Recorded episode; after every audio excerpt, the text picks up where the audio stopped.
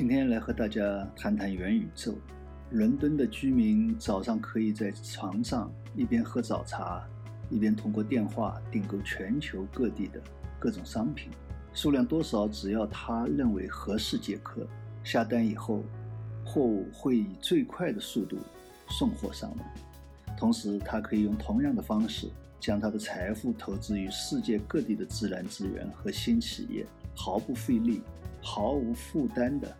收获预期的成果和收益，或者他可以因为一时兴起或基于任何推荐的信息，决定将自己的财产托付给任何一个大洲上的市政当局，将自己的财产安全与当地市民信誉结合起来。只要他愿意，他无需办理护照或者其他手续，就可以立即乘坐廉价而舒适的交通工具。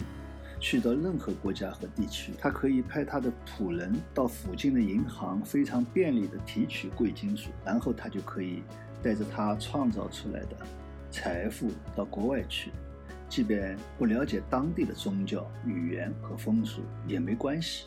刚才那一段话是凯恩斯在他的《合约的经济后果》中的一段话，是不是感觉很熟悉？是不是与二十年前？互联网兴起的时候描写的互联网的未来差不多，把里面的电话改成互联网，与我们今天的生活实际上已经差不多了，甚至也可以作为对未来的想象。可是凯恩斯描写的当时的情况，什么当时的情况？那是一九一四年的情况。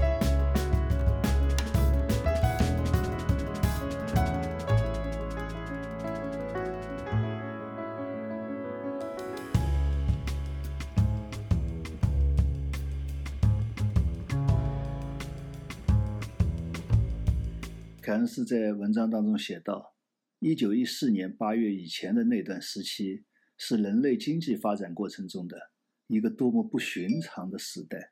大多数人们工作努力，虽然事实上大家的生活水平并不高，但从表面看，大家还是对当下的生活相当满意。但对于任何一个在能力、性格方面有卓越表现的人而言，脱离当前的处境。”而进入中上层阶级也是可能的。对于他们而言，生活成本极低且无琐事烦恼，方便、舒适和便利程度超过了过去任何一个时代最富有和强大的君主。一九一九年的凯恩斯实际上是在分析一九一四年危机的到来以及一战以后的发展趋势。那一年七月二十八日，第一次世界大战爆发了。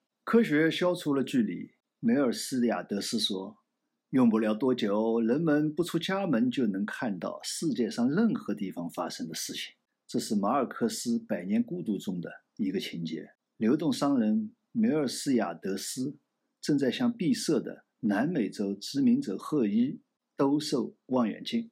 你听听这个话呀，与前些年互联网啊、区块链、区块链大佬们兜售金融科技、区块链。等等的时候，那种激动人心的鼓吹是何其的相似乃尔。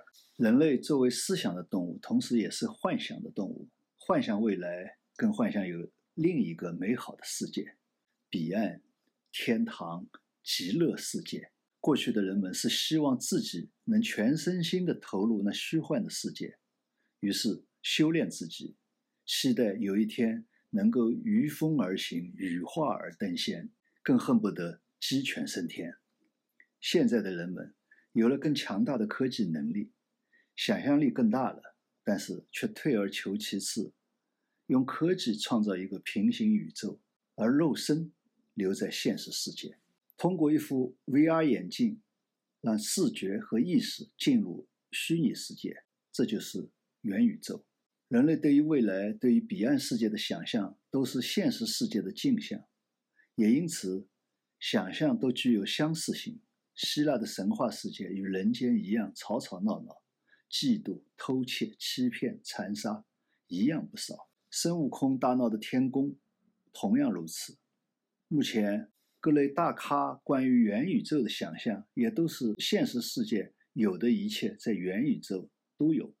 当然，许多大佬还会加上一句：现实世界没有的。元宇宙也有。我想可以肯定的是，即使是现实世界没有的东西，也绝不会超出人类的想象。不过，元宇宙与古人相比有两个进步：第一个是人真的能够感知元宇宙中的虚拟世界，而不仅仅是想象。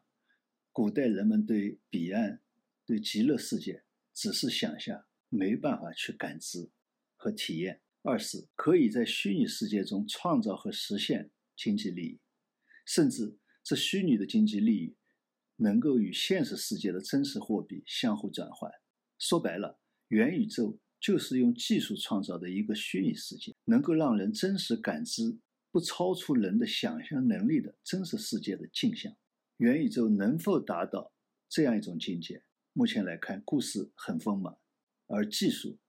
其本身还属于想象或者初阶的水平。科学技术也是人类区别于其他动物的一个特点，因为有思想和科学，让人类发现了许多隐藏于自然背后的规律和真理，创造许多自然所不存在的事物和思想。也就是说，科学让人类真的可以无中生有。科学技术造福于人类，让这个地球可以生存如此众多的人类。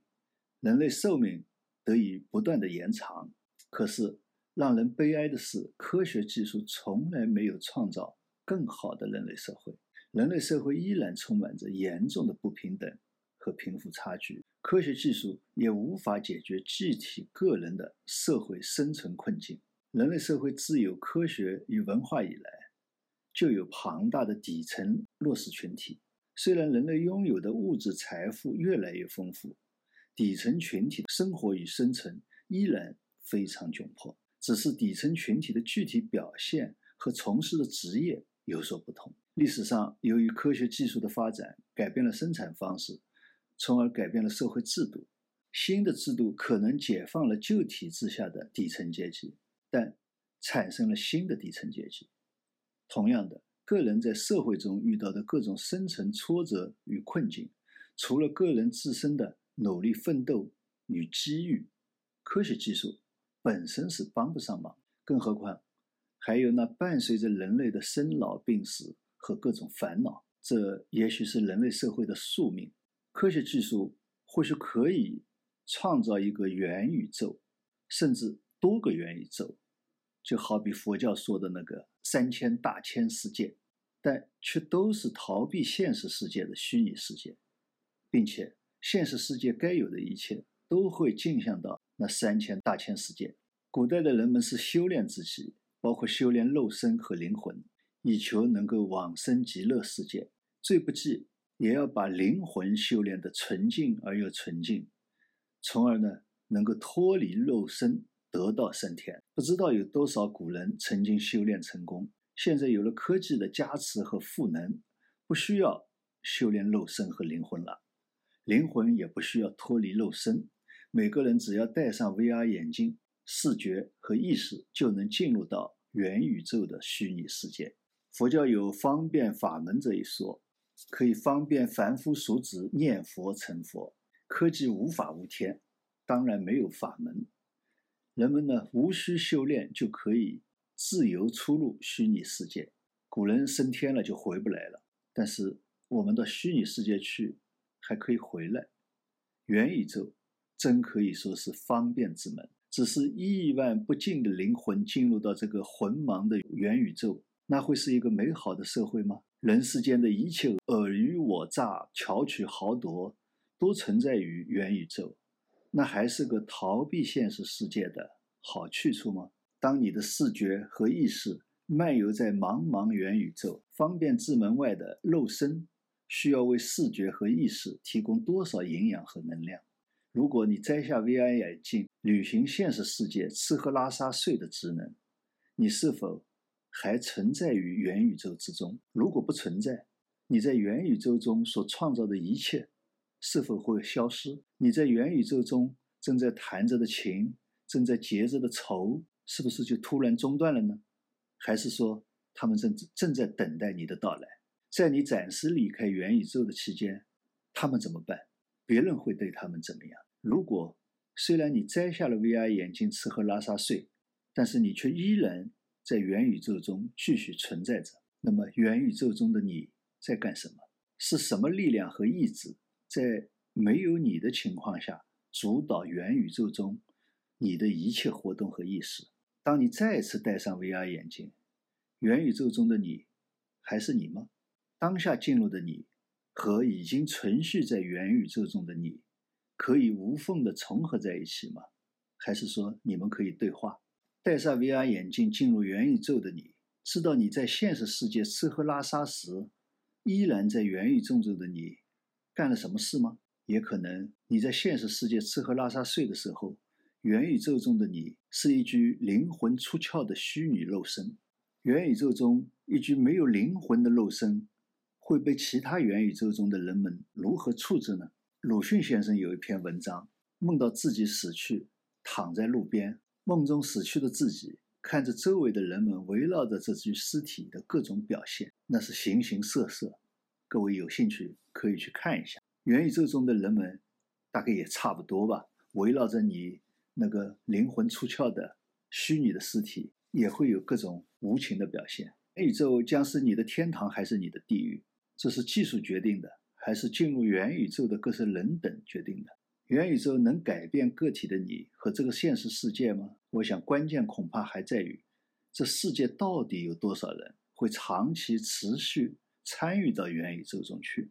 如果真的是有大批量的人整天沉浸于元宇宙，那么可以想见，那一定是少数精英在现实世界创造元宇宙并控制着元宇宙的运维，大量的底层群体沉浸在元宇宙中。这是一幅人类历史上多么熟悉的图景。人类历史上就是少量的精英和大量的底层群众。这些群众，一种是为了生计在奔波，或许是在田间劳作，或许是在矿井劳作，也或许是在写字楼里面熬夜，或许是在大厂九九六，或许是在快递的路上穿行。总之，是被一种机制所控制着。那么，在元宇宙这样一种情景下。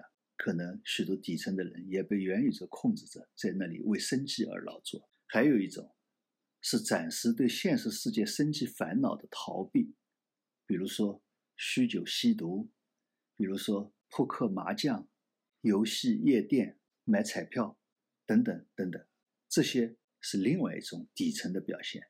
所以有没有元宇宙、虚拟世界都一样，人类的未来不是元宇宙。元宇宙的未来会是什么？或许有这样一些可能：第一，作为一种技术，为现实世界的某些领域提供服务，比如虚拟的课堂、虚拟的会议室、城市规划和管理、建筑物设计、战争推演，帮助人类探索未知的世界等等。总而言之，是为现实世界提供服务，为现实世界创造价值。这是人类所有技术的共性。那么，元宇宙作为一种技术，也具有这样的功能。第二，作为人类的游戏或娱乐休闲的方式，游戏者、娱乐者在现实世界支付真实的货币，享受游戏和娱乐的快感；投资者在现实世界赚取真实的货币，享受赚钱的快感。所谓将元宇宙中的虚拟资产价值与现实世界的真实价值实现交换或交互，用大白话说，就是。有人要通过这种方式赚到现实世界的法定货币，所以元宇宙最终还是人类现实世界中的虚拟世界，而不可能是一个与人类现实世界平行的世界。人类能否建设美好的人类社会，还是要靠人的智慧和良知，建立良好的、能促使人向善而行，而且呢，能够和谐相处的制度与文化。就如同诗和哲学是人的智慧和心灵的产物，技术作为人类的创造是诗和哲学的副产品。技术技术创造的元宇宙不是诗和远方，也不是人类实现诗和远方的桃花源，最多为诗和哲哲学提供一些灵感和工具。好，谢谢大家。